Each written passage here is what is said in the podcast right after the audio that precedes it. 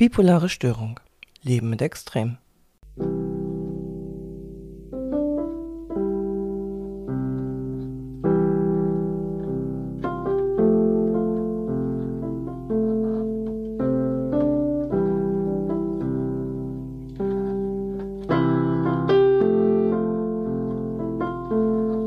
Jeder von uns kennt gute und schlechte Tage. Aber bei Personen mit einer bipolaren affektiven Störung trifft das Sprichwort himmelhochjauchzend zu Tode betrübt zu. Mein Name ist Veronika, ich bin 39 Jahre alt und bei mir wurde vor acht Jahren die Diagnose bipolare affektive Störung gestellt. Dieser Podcast ist mir eine Herzensangelegenheit, denn es bedarf noch einiges an Aufklärungsarbeit über diese Erkrankung zu leisten. Herzlich willkommen zu einer neuen Folge von Bipolare Störung, Leben mit Extrem. Diese Folge ist in Zusammenarbeit mit Nicole vom Wiener Podcast Crazy Turn, ich bin bipolar entstanden. Ja, du kennst Nicole vielleicht schon aus, aus der Sonderfolge Tagesstruktur, die zum Neujahr 2023 erschienen ist und von der Out of the Box Special Folge zum diesjährigen World Mental Health Day. Hallo Nicole, schön, dass wir noch einmal die Gelegenheit haben, eine gemeinsame Folge zu produzieren. Hallo und herzlich willkommen und ganz liebe Grüße aus Wien warum wir eine gemeinsame Folge beider Podcasts, also Bipolare Störung, Leben mit Extremen und Crazy Turn, ich bin bipolar machen, ist die Frage ziemlich einfach zu beantworten, weil es durchaus Sinn macht. Die erste Folge, die wir gemeinsam gemacht haben über Tagesstruktur, hat bewiesen, dass es sich als sehr produktiv erwiesen hat, wenn wir uns austauschen und Erfahrungen miteinander teilen. Diesmal ist es aber nicht nur eine Podcast-Folge mit Veronika wie mir. Wir haben in der heutigen Folge GästInnen von der Deutschen Gesellschaft für bipolare Störung eingeladen. Und somit ist diese Folge trialogisch aufgebaut. Was ein Trialog ist, wird noch geklärt. Die Deutsche Gesellschaft für bipolare Störung stellt sich auf ihrer Homepage folgendermaßen vor. Die DGBS wurde 1999 als gemeinnütziger Verein ins Leben gerufen. Sie ist ein unabhängiger, trialogisch aufgestellter Verband, der den Erfahrungsaustausch zwischen Betroffenen, Angehörigen, Professionellen sowie allen am Gesundheitswesen Beteiligten fördert. Hauptanliegen ist es, die Bedürfnisse von Menschen mit einer bipolaren Störung in Öffentlichkeit und Gesundheitspolitik zur Geltung zu bringen sowie die Forschung, Fortbildung und Selbsthilfe zu fördern.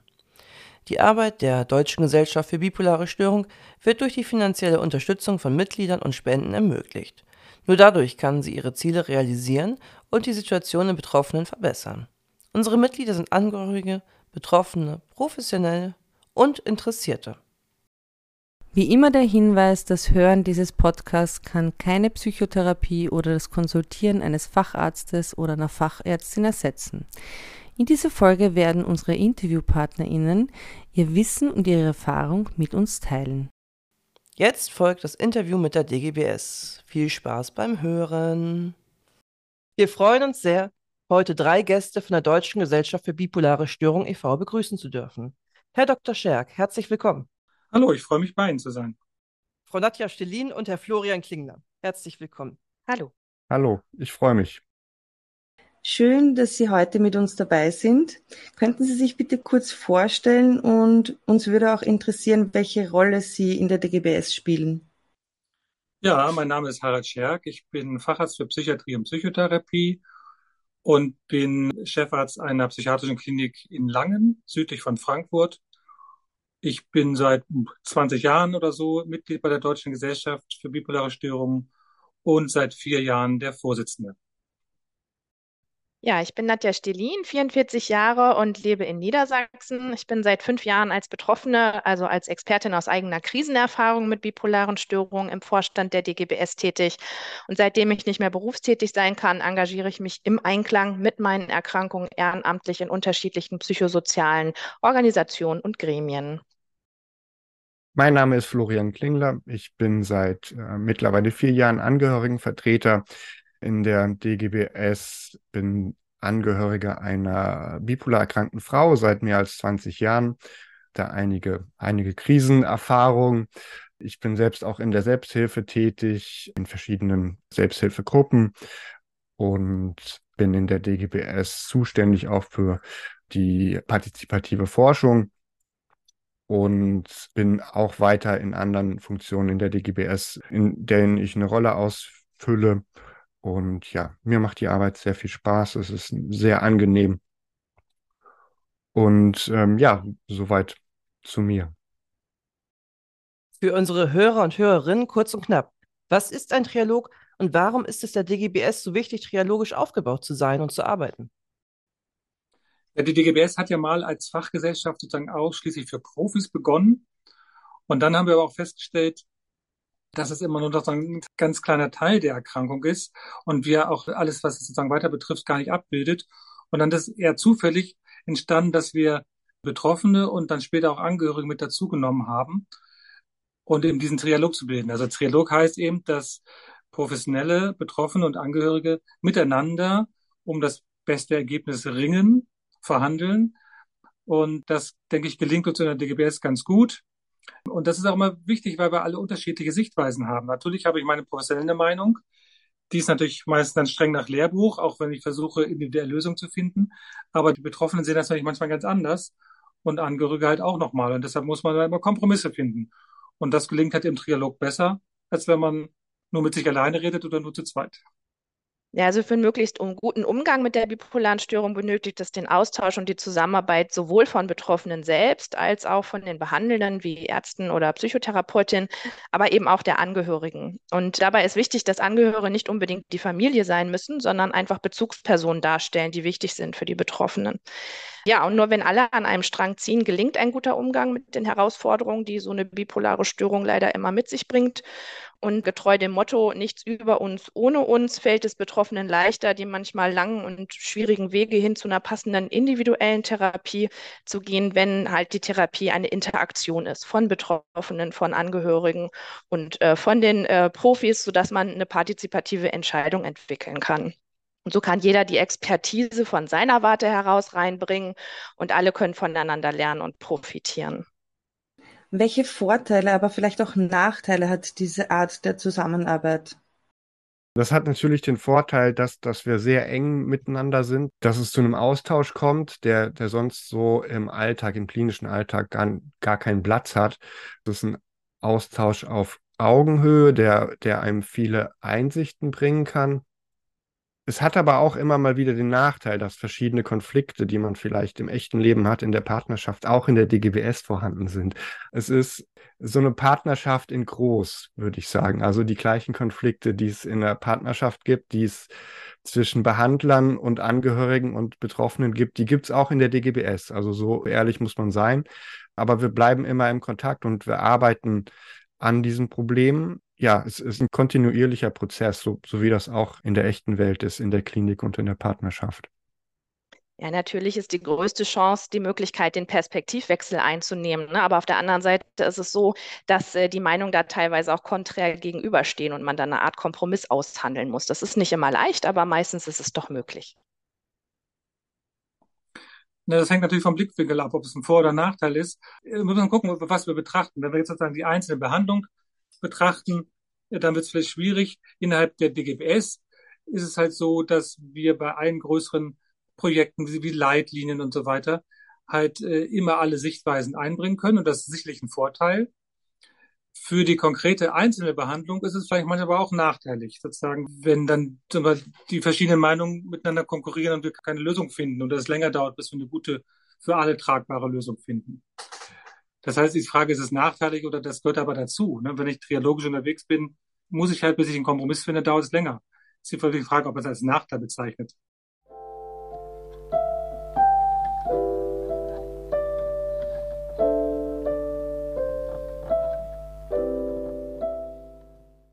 Was macht die DGBS und welche Ziele verfolgt sie?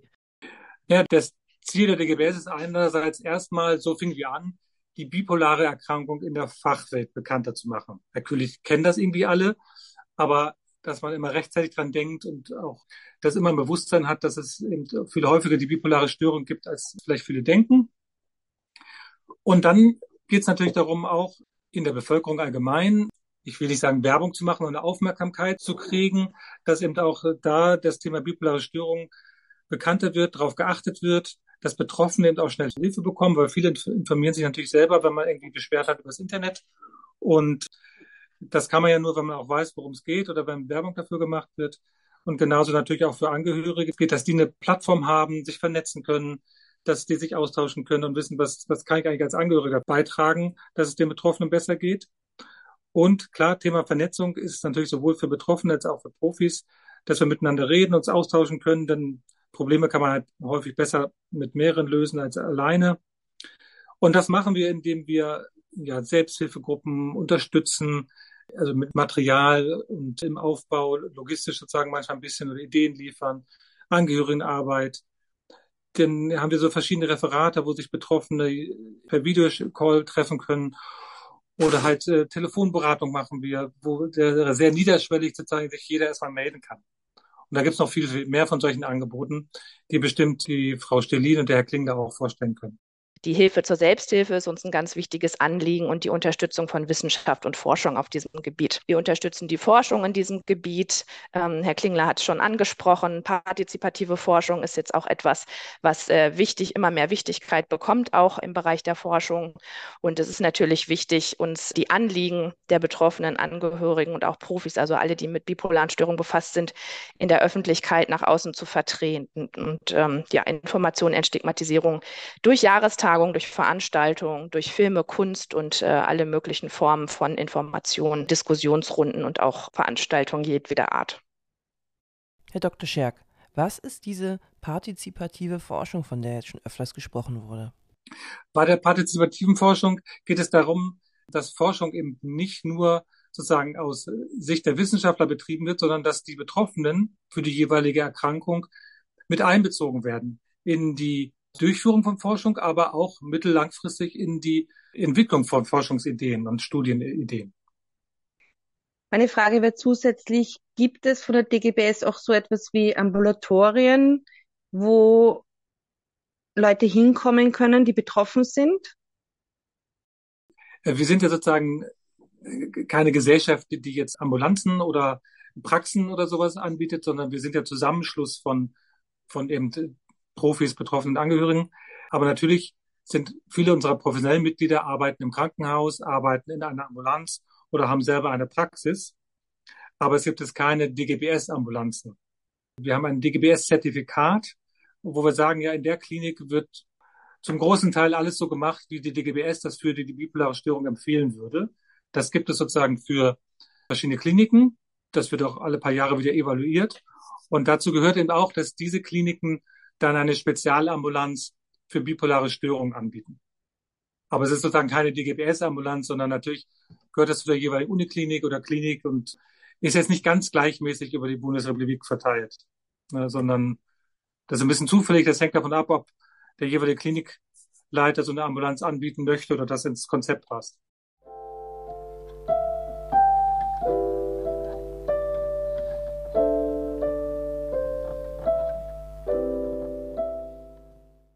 Warum ist die Arbeit der DGBS so wichtig? Ja, Menschen mit bipolaren Störungen werden noch immer stark stigmatisiert. Also wenn Menschen beispielsweise mit Burnout oder mit Depressionen in der Gesellschaft inzwischen doch ein bisschen mehr akzeptiert werden, ändert sich doch noch der Gesichtsausdruck, wenn man sagt, man ist manisch-depressiv, also hat eine bipolare Störung. Und bipolare Störungen verunsichern Menschen immer noch und es ist wichtig, darüber aufzuklären und vor allem gegen die Stigmatisierung anzugehen. Es sind immerhin rund zwei Prozent der Bevölkerung, die als Erkrankte davon Betroffene sind und entsprechend Angehörige gehören ja auch dazu. Also es sind sehr viele Menschen in in Deutschland, die mit diesem Thema befasst sind und die Hilfe und Unterstützung brauchen. Auch wenn wir jetzt schon über 20 Jahre am Start sind und viel arbeiten und viel Werbung machen, ist es halt weiterhin so, dass äh, die bipolare Störung, es häufig lange dauert, bis Patienten mit der bipolaren Störung die richtige Diagnose bekommen und mit der Diagnose halt auch die richtige Therapie sozusagen. Das dauert halt häufig mehrere Jahre und das ist natürlich schade, weil das natürlich eine Leidenszeit ist, die man in der Regel verkürzen kann. Und es ist natürlich weiterhin wichtig, dass wir uns äh, triologisch austauschen. Also ich lerne natürlich von Betroffenen und Angehörigen immer noch dazu und das wird den anderen Profis genauso gehen und äh, andersrum natürlich genauso. Und dieser Austausch, der, der wird nie enden. Ja. Dann ist natürlich auch sozusagen das Gesundheitssystem ja immer irgendwie in Bewegung und äh, gesundheitspolitisch äh, muss man es auch ein bisschen verfolgen. Das haben wir natürlich auch so ein bisschen auf dem Schirm, auch wenn wir dafür eine relativ kleine Gesellschaft sind, dass wir uns nicht zu jedem Thema vielleicht gesundheitspolitisch äußern können. Aber gelegentlich machen wir das oder machen das sozusagen im Austausch mit anderen Institutionen, die größer sind oder dann da mehr Augenmerk haben. Das ist halt auch wichtig natürlich. Und allgemein ist natürlich auch das Thema psychiatrische Erkrankungen insgesamt, nicht nur die bipolare Störung, halt auch ja mehr Anerkennung zu gewinnen, die Stigmatisierung weniger werden zu lassen und zu zeigen, dass psychiatrische Patienten ganz normale Menschen sind.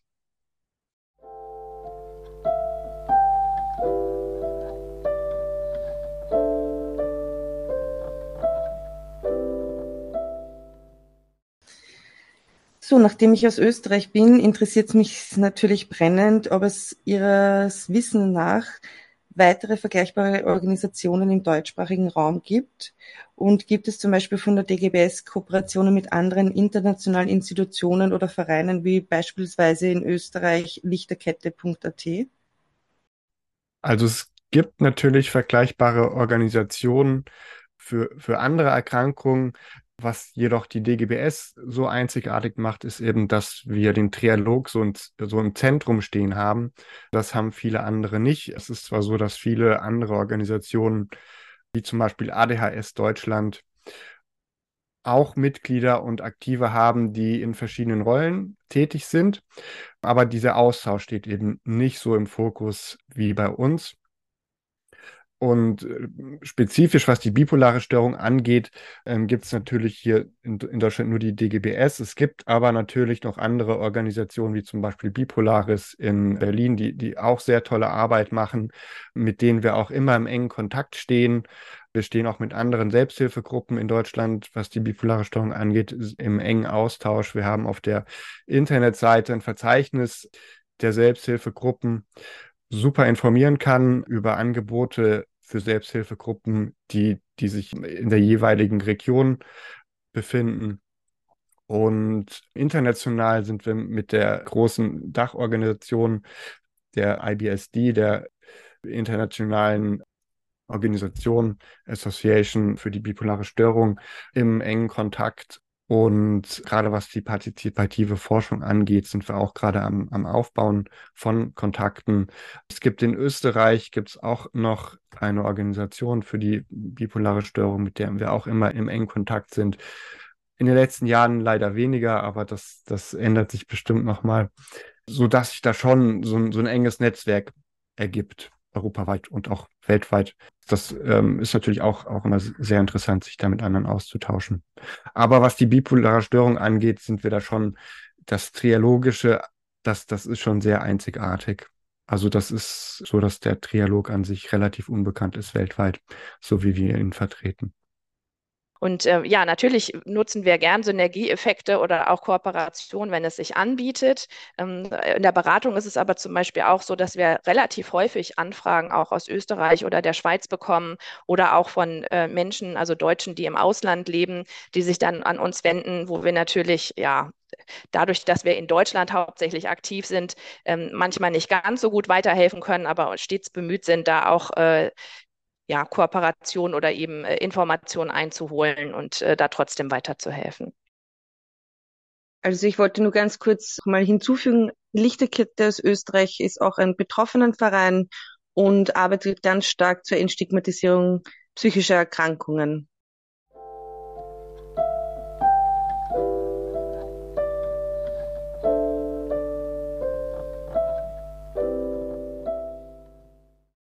Was denken Sie? Wie sollte sich die Psychiatrie vielleicht verändern bzw. entwickeln?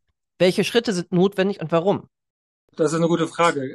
Also ich glaube, wir, sehen halt, dass sozusagen wir auf alle Fälle einen großen Teil der Behandlung, die jetzt bislang stationär erfolgen, dass man die auch anders behandeln kann in diesem Home Treatment. Also das funktioniert ja auf alle Fälle. Das wurde jetzt, glaube ich, schon gut gezeigt. Das jetzt so, so weit auszurollen, dass das großflächig, so wie bei diesen Modellprojekten funktioniert, das scheint irgendwie, zumindest bei Kostenträgern und politisch irgendwie das schwierig zu sein. Also Kliniken würden das, glaube ich, alle gerne machen. Klar, also mehr Ambulantisierung ist sicherlich gut. Ich hadere immer so ein bisschen, weil ich sehe, dass es sozusagen mit dem Fachkräftemangel, den wir ja auch haben, sowohl bei Ärzten, aber vielmehr noch in der Pflege, konkurriert so ein bisschen damit, weil das braucht nicht weniger Personal, wenn wir sozusagen nach draußen fahren und Patienten zu Hause behandeln, sondern eher mehr. Ja?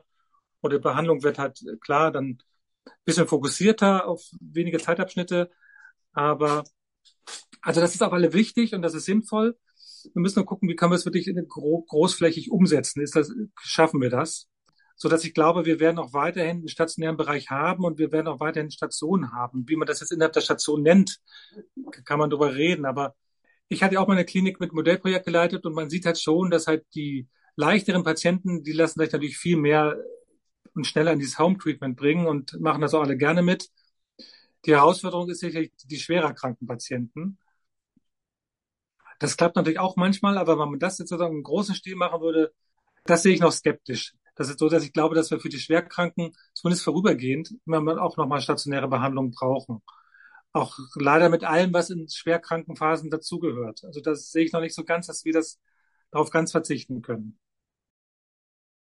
Ja, also für uns als Betroffene wäre es natürlich schön, wenn es sich so entwickeln könnte, dass Therapiebehandlung einfach noch individueller funktioniert. Das heißt, die bipolare Störung ist halt nicht eine Erkrankung, die also die immer gleich abläuft, sondern auch sehr, sehr unterschiedlich ist von Mensch zu Mensch und dass da vielleicht die nötige Zeit sich ergeben könnte, das genauer anzugucken und dann eben die adäquate, verlässliche und vor allem auch schnelle Hilfe zu bekommen. Es ist leider nach wie vor so, dass es immer noch bis zu acht Jahre dauert im Schnitt, bis die Diagnose richtig gestellt wird.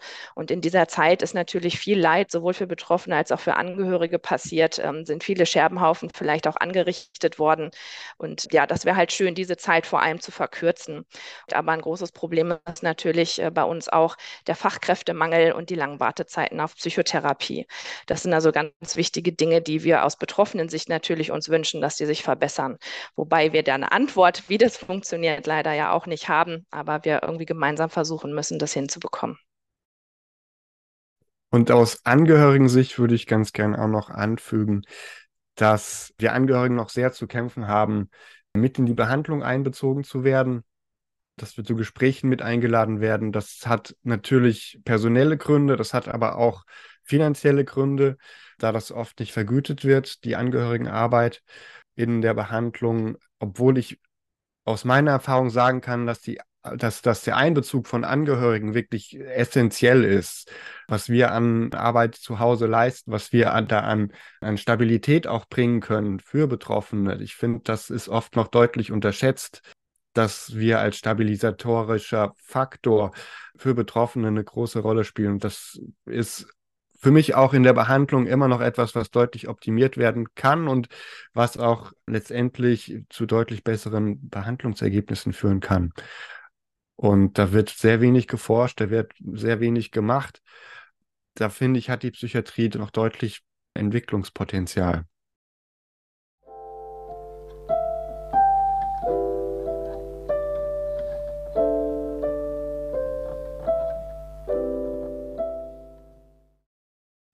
Ich möchte jetzt auf Betroffenenarbeit gehen und konkret auf Podcast. Mit Mackenbaracke von Barbara Dussler und Max Eike haben sie bereits einen Podcast zur bipolaren Störung mit auf den Weg gebracht und arbeiten auch schon seit der Gründung sehr daran, diese Erkrankung zu entstigmatisieren. Jetzt gibt es ja mittlerweile drei weitere betroffenen Podcasts im deutschsprachigen Raum zur bipolaren Störung, nämlich den von Veronika, bipolare Störung Leben mit Extremen, Katja Höger Bipolar Licht und wir machen mit Crazy Turn Ich bin Bipolar auch einen betroffenen Podcast. Welche Entwicklung zeichnet sich bereits bei der Entstigmatisierung ab? Wie sehen Sie das? Ja, es ist natürlich total schön, dass es immer mehr Menschen gibt, die ihre Stimme erheben, die auch Gesicht zeigen und in die Öffentlichkeit treten und offen darüber sprechen, dass sie diese Erkrankung haben. Wir haben es ja schon gesagt, es ist leider nach wie vor in der Gesellschaft so, dass ja, es leider immer noch viele Menschen gibt, die denken, Menschen, die manisch-depressiv sind, sind die nächsten, die mit der Axt durch den Zug laufen. Und es gibt natürlich Extremfälle, aber die sind ganz, ganz, ganz selten also die allermeisten Menschen mit bipolaren Störungen sind total unauffällig lebende Menschen in unserer Gesellschaft. Die sind sogar dadurch, dass es ja oft ein Selbstwert Problem auch ist. Ne? Also der Selbstwert stellt oftmals ein großes Problem dar innerhalb dieser Erkrankung. Sind das Menschen, die sehr sensibel sind und die versuchen, möglichst unauffällig zu sein und sich zu verstecken und möglichst nicht aufzufallen und irgendwo doch mit der Gesellschaft so mitzugehen. Ne? Dass es dann manchmal in, in verschiedenen Krankheitsphasen doch mal anders wird, das liegt halt dann in der Erkrankung begründet. Aber grundsätzlich, wir haben ja gesagt, das sind äh, Schätzungen zufolge ungefähr zwei Prozent der Bevölkerung, die diese Erkrankung haben. Das heißt, es sind viele Menschen, die sich nach wie vor noch sehr verstecken. Und wenn es Podcasts gibt, wenn es Filme gibt, wie zum Beispiel Bipolar Hautnah, den wir jetzt letztes Jahr äh, mit äh, rausgebracht haben, wenn wir Möglichkeiten schaffen, auch über die Kunst äh, in, in, in das Thema bipolare Störung reinzukommen, also dort, wo Sprache vielleicht nicht möglich ist, das über Musik oder über Bilder, über Kunst irgendwie in, in, in die Welt zu bringen und darüber in, ins Gespräch zu kommen, dann ist das total super und freuen wir uns, äh, wenn da sich Entwicklungen ergeben. Und ich glaube, da hat sich schon viel getan, aber nach wie vor ist es eben doch ein großes, ja, Tabuthema und viele haben auch die Befürchtung, insbesondere wenn sie noch arbeitstätig sind, dass sie dadurch dann Nachteile erlangen, äh, dadurch, dass sie offen damit umgehen. Und da sind es halt, müssen wir weiter dran arbeiten, dass es normal wird, darüber zu sprechen und man sich damit nicht mehr verstecken muss. Und vielleicht kann, kann ich noch zufügen, dass ja gerade dass es mittlerweile so ein öffentliches Thema wird durch Podcasts, durch Fernsehsendungen, das ist ja letztendlich schon ein Zeichen der Entstigmatisierung, dass man überhaupt drüber reden kann, dass es öffentlich diskutiert wird, dass immer mehr Leute auch wissen, um was es da geht, was, was die Erkrankung eigentlich beinhaltet. Und was ich auch ein schönes Zeichen finde, ist, in der DGBS gibt es mittlerweile eine Arbeitsgruppe beziehungsweise ein, ein, Referat für selbstbetroffene Profis. Das heißt, für Psychiater, die selbst erkrankt sind, also äh, natürlich nicht nur für Psychiater, sondern auch für, für Ärzte, für äh, Angehörige der Pflegeberufe, die da mittlerweile auch aktiv sind. Und das zeigt nochmal sehr, dass es ist nicht mehr das Tabuthema wie, wie noch vor einigen Jahren, sondern es trauen sich immer mehr Leute darüber öffentlich zu sprechen und auch äh, ihren Namen zu nennen, ja, also öffentlich einzugestehen, dass sie dass sie von der bipolaren Störung betroffen sind und dass es dann irgendwann auch gar nicht mehr so ein Eingestehen wird, ja, sondern dass es wirklich irgendwann normal ist. ist wir sind vielleicht noch nicht hundertprozentig da, wo wir gern sein würden, aber es geht doch wirklich in die richtige Richtung, würde ich sagen. Ja, ergänzend würde ich vielleicht noch sagen, was ich mir wünschen würde, wäre, dass also auch die Presse insbesondere da noch ein anderes, also ein Umdenken stattfindet, weil natürlich wird viel offen darüber berichtet und es werden auch zum Glück inzwischen viele schöne Beispiele genannt von Menschen, die das geschafft haben, damit einen Umgang hinzubekommen. Nichtsdestotrotz gibt es eben doch immer noch mal so diese großen Schlagzeilen, die da manchmal gesucht werden. Und dann haben wir natürlich wieder diese extreme Darstellung von den wenigen Fällen, die eben sehr extrem dann ablaufen. Wenn ich da an die USA denke mit Kanye West oder Britney Spears oder wie auch immer, wenn das dann natürlich wieder in die Gesellschaft vermittelt wird, dass das Menschen mit bipolarer Störung sind. Ja, das sind Menschen mit einer bipolaren Störung, aber so sind nicht alle. Und da immer wieder auch darauf hinzuweisen, dass es eben ganz viele gibt, die auch diese Erkrankung haben, aber nicht so auffällig damit sind. Tja, ist jetzt mal die Frage, wie, wie misst man das denn? Wie können wir feststellen, ob Entstigmatisierung in breiten Schichten der Bevölkerung stattfindet? Also also ich persönlich kann das jetzt leider noch nicht so sehen.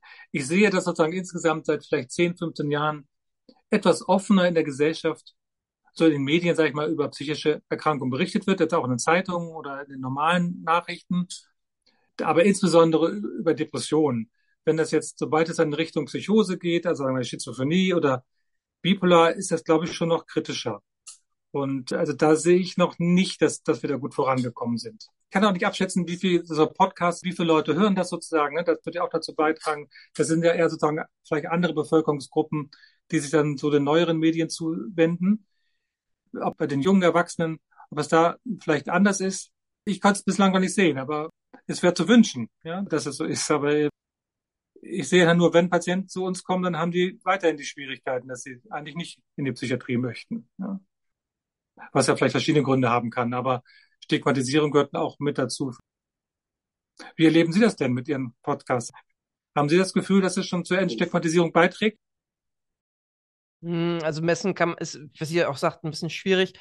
Also ich habe einfach das Gefühl, dass sehr viel Offenheit, also sehr viel Interesse an dem Podcast generell besteht, sich da ein fester Hörerstamm auf jeden Fall jetzt über die ja, fast zwei Jahre jetzt auch schon gebildet hat. Also ich glaube, ich kann für Nicole aussprechen, es gibt immer mal wieder Anfragen von Angehörigen oder auch Betroffenen, die sie ihre Situation schildern und dann irgendwie so auch ein bisschen auch im Rat irgendwie suchen, wo wir dann ja auch mal ein bisschen gucken müssen, wie können wir damit umgehen. Verweist dann halt auch gerne an die DGBS, einfach an die äh, Beratungstelefone so dementsprechend und versucht da Verständnis zu zeigen. Aber mit Entstigmatisierung weiß ich nicht genau, aber ich habe das Gefühl, es, es tut sich schon irgendwie was. was. Was denkst du, Nicole? Also ich würde sagen, ich stimme da vollkommen zu. Wir sind ja wirklich mit einem Tag Unterschied fast zeitgleich rausgekommen, 2021. Und Crazy Turn, ich bin bipolar, hat jetzt am World Mental Health Day einen Preis gewonnen, nämlich den Stefan Ruders Preis. Und der ist in Wien oder in Österreich ein Preis für Journalistinnen, die sich zur Entstigmatisierung psychischer Erkrankungen engagieren. Und aus meinem persönlichen Umfeld kann ich sagen, dass sehr viel Interesse besteht, aber auch sehr viel Zuspruch. Zum Beispiel in meiner Selbsthilfegruppe sogar so ein bisschen Bewunderung, dass ich so offen damit rausgehe und dass das schon irgendwie Wellen schlägt und so wie ich es empfinden kann, dass sich die Leute gestärkt fühlen, auch selber offener über Erkrankung zu sprechen. Also ein bisschen, es sind Babyschritte, aber ein bisschen, glaube ich, tragen wir mit unserem Podcast auch in diese Richtung an der Entwicklung bei. Ja, gut, das wäre ja schön. Ja, wunderbar, okay. Ja, wahrscheinlich ist es so, dass wir wirklich kleine Schritte machen müssen und vielleicht noch mal 10, 20 Jahre brauchen, bis es dann auch in weiteren Teilen der Bevölkerung ankommt. Aber nee, auf alle Fälle super. Ich glaube, Podcast ist eine gute Gelegenheit, das das zu machen. Ne?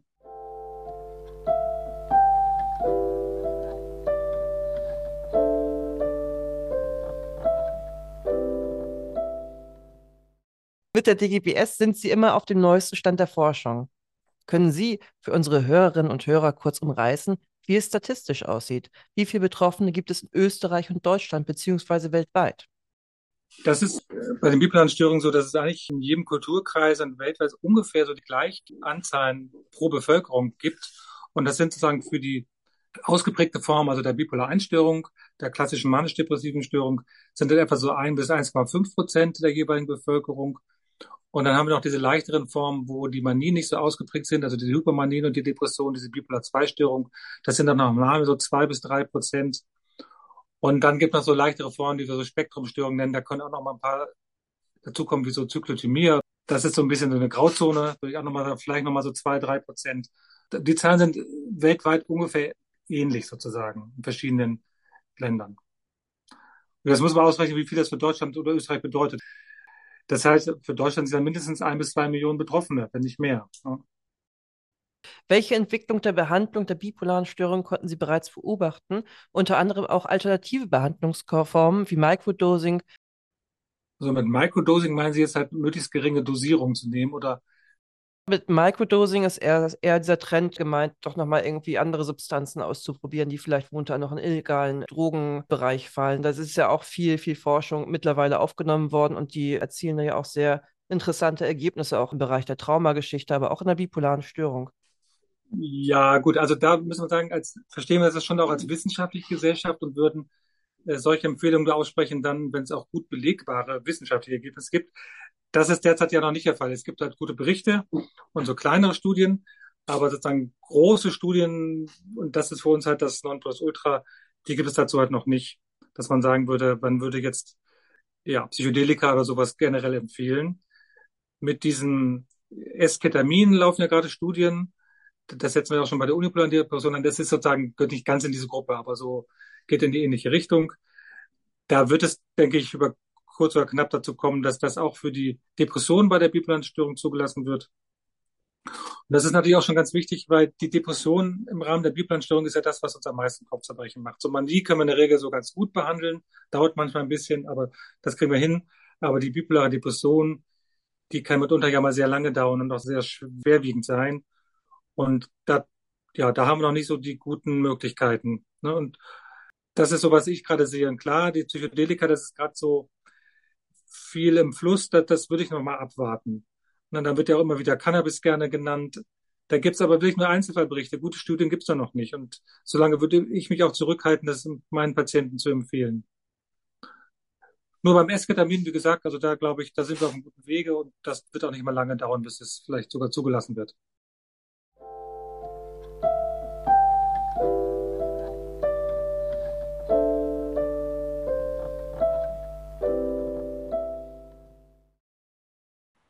Können Sie uns verraten, welche wichtigen Ziele die DGBS für die Zukunft hat und wo Sie den Verein in der Zukunft auch sehen?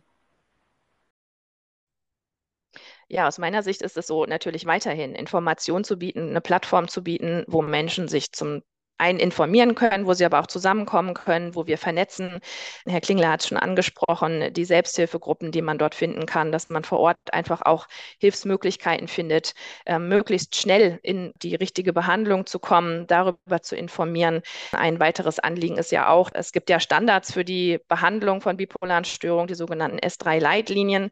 Das ist eben für Ärzte und äh, Therapeuten gedacht und auch entsprechend schwierig zu lesen. Ist auch ein Werk, das über 400 Seiten umfasst umfasst. Und da haben wir uns jetzt die Mühe gemacht, ein Handbuch dafür zu erstellen, sodass eben auch Betroffene und Angehörige diese Leitlinie verstehen und dann gemeinsam mit den TherapeutInnen mit der partizipativen Entscheidungsfindung eine gute Behandlung zu finden. Und in diese Richtung soll es auch weitergehen. Das heißt, alle zu befähigen, den Trialog weiterzuleben und einen möglichst guten Umgang mit bipolaren Störungen zu schaffen. Dann wäre es natürlich schön, weiter zu forschen, auch ein bisschen spezieller zu forschen. Es gibt immer noch Gebiete wie zum Beispiel bipolare Mischformen. Also es gibt ja das klassische total, also Depressionen und äh, manisch zu sein, aber Rapid Cycling, wo das ganz schnell sich abwechselt oder auch Mischformen, wo Symptome von beiden gleichzeitig vorhanden ist. Das sind so Bereiche, wo eben sehr, sehr wenig geforscht wurde und ja, wo es einfach schwierig ist, gute Hilfe zu bieten und in der Richtung weiter zu gucken und da zu unterstützen, soweit das geht. Also weiter aufklären, entstigmatisieren, forschen und Hilfe bieten.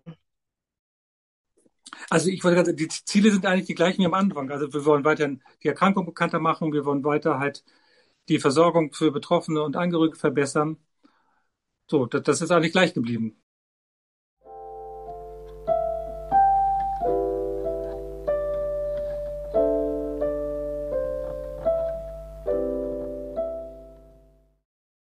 Können Sie uns schon etwas über die Jahrestagung im September 2024 verraten? Zum Beispiel, wo es stattfindet, ist ja immer die große Frage. Es ist ja immer so ein äh, Touren durch Deutschland. Da wären wir ganz gespannt. Und auch natürlich, welches Thema. Also wir werden wohl in Frankfurt sein. Das, das ist schon relativ sicher. Es, es ist die 25. Tagung. Da werden wir uns sicher was Besonderes ausdenken zu. Ein Motto steht noch nicht fest. Das wird wohl auch noch einige Monate dauern, bis wir dann ein festes Motto haben. Wir fangen aber jetzt schon mit der Vorbereitung an. In nächster Zeit. Ich bin sehr gespannt. Also es wird mit Sicherheit eine besondere Tagung, weil es die 25. ist. Äh, Frankfurt ist ja ein Heimspiel für uns. Unsere Geschäftsstelle ist an der Uniklinik in Frankfurt. Da wird vermutlich auch die Tagung stattfinden. Insofern freue ich mich sehr. Es wird mit Sicherheit sehr, sehr spannend und was Besonderes.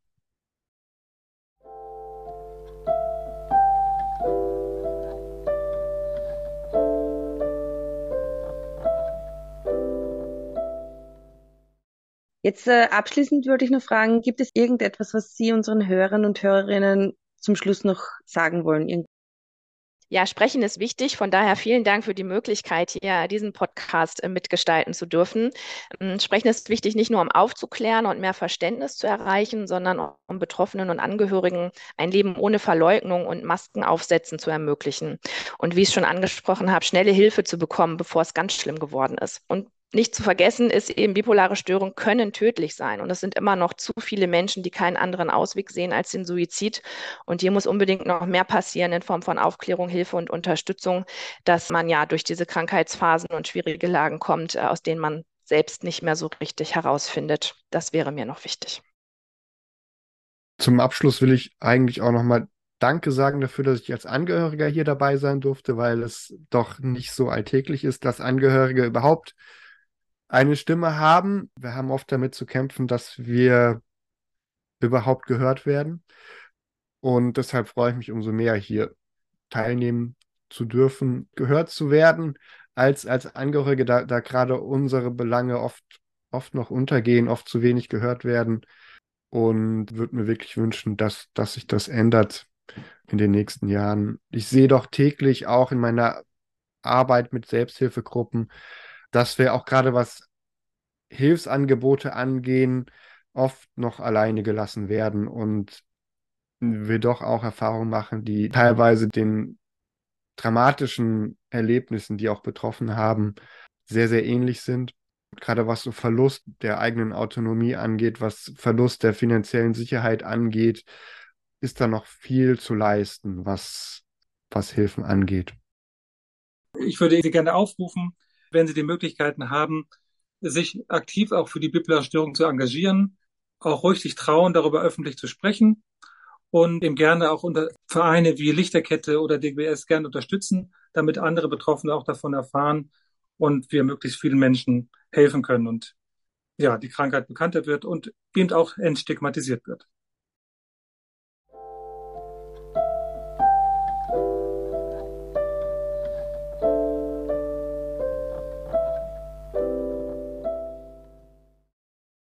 Ja, dann vielen Dank für das spannende Interview.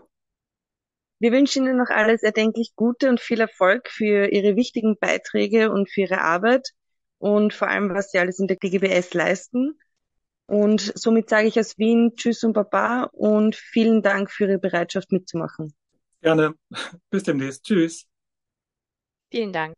Alles Gute für Sie. Ja, auch von mir vielen Dank für die Chance, hier sprechen zu dürfen. Hat mich sehr gefreut. Tschüss.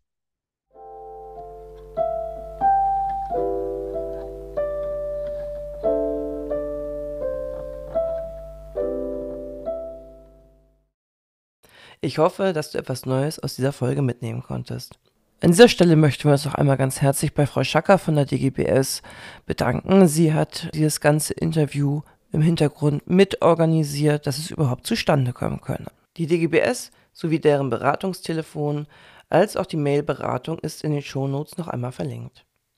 Folge Nicole und mir doch auch gerne auf Instagram unter crazyturn, ich bin bipolar, oder bipolare-störung. Zudem haben Nicole und ich damit begonnen, auf Instagram Bücher zum Thema bipolare Störungen zusammenzutragen. Diese findest du auf Instagram unter Hashtag Bipolarbibliothek. Die nächste Folge von Bipolare Störung Leben mit Extremen ist für den 16. Dezember 2023 geplant. Der Podcast feiert dann schon seinen zweijährigen Geburtstag. Im Gespräch wird Probst Steffen Paar mit uns über das Thema Glaube sprechen. Und welches Thema wünschst du dir eigentlich noch für den Podcast? Und welche Fragen hast du vielleicht auch an mich? Schreib mir gerne eine Nachricht über den Instagram-Account at unterstrich bipolare Störung oder an podcast.bipolare.störung mit oe at gmail.com. In diesem Sinne, bis zum nächsten Mal. Alles Liebe für dich.